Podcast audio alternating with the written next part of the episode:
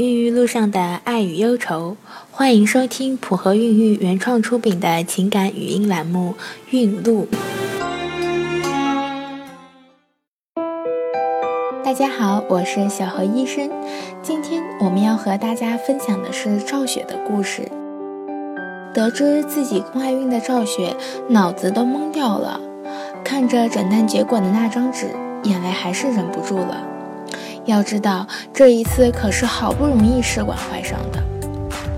可是生活总会把你得之不易的一点点幸福全都拿走。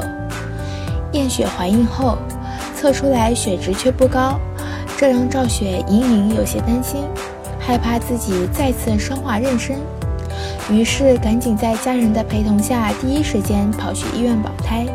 没想到 B 超一做却是宫外孕，这下没办法。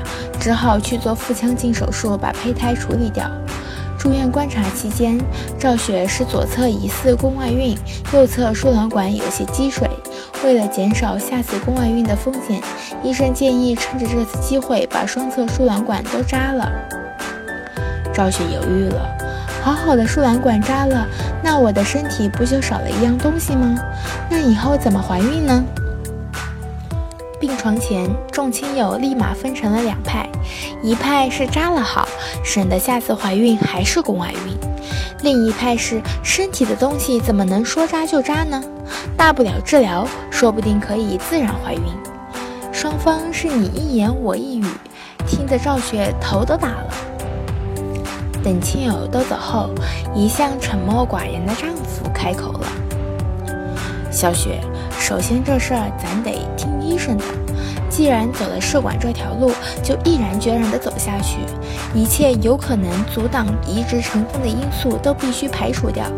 我相信下一个宝宝一定会健康平安到来。如果还是行不通，那我也不要孩子了，我还是养你一辈子。听完丈夫的话，赵雪心里突然豁然开朗了。怕什么呢？有最亲爱的人在你身边，我还有什么理由畏缩呢？第二天早上八点是赵雪腹腔镜手术的时候。进手术室前，丈夫刘轩一直紧紧握着她的手，那双温暖干燥的大手让赵雪感受到勇气与力量。手术很成功，主治医生的技术也很好，肚子上只有微创的三个小孔，肚皮也没有青紫。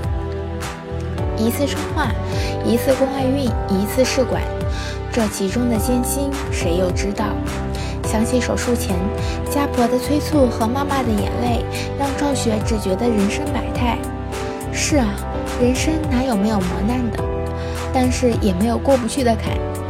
再次试管净周期是半年以后了，这半年赵雪的身体好了很多，气色也红润不少，最主要是心态宽广了许多。这一次，老天爷终于收起了他的捉弄，试管很顺利，而且宝宝结结实实的也在子宫里呢。这就是今天的孕路故事，普和孕育祝您一路好运。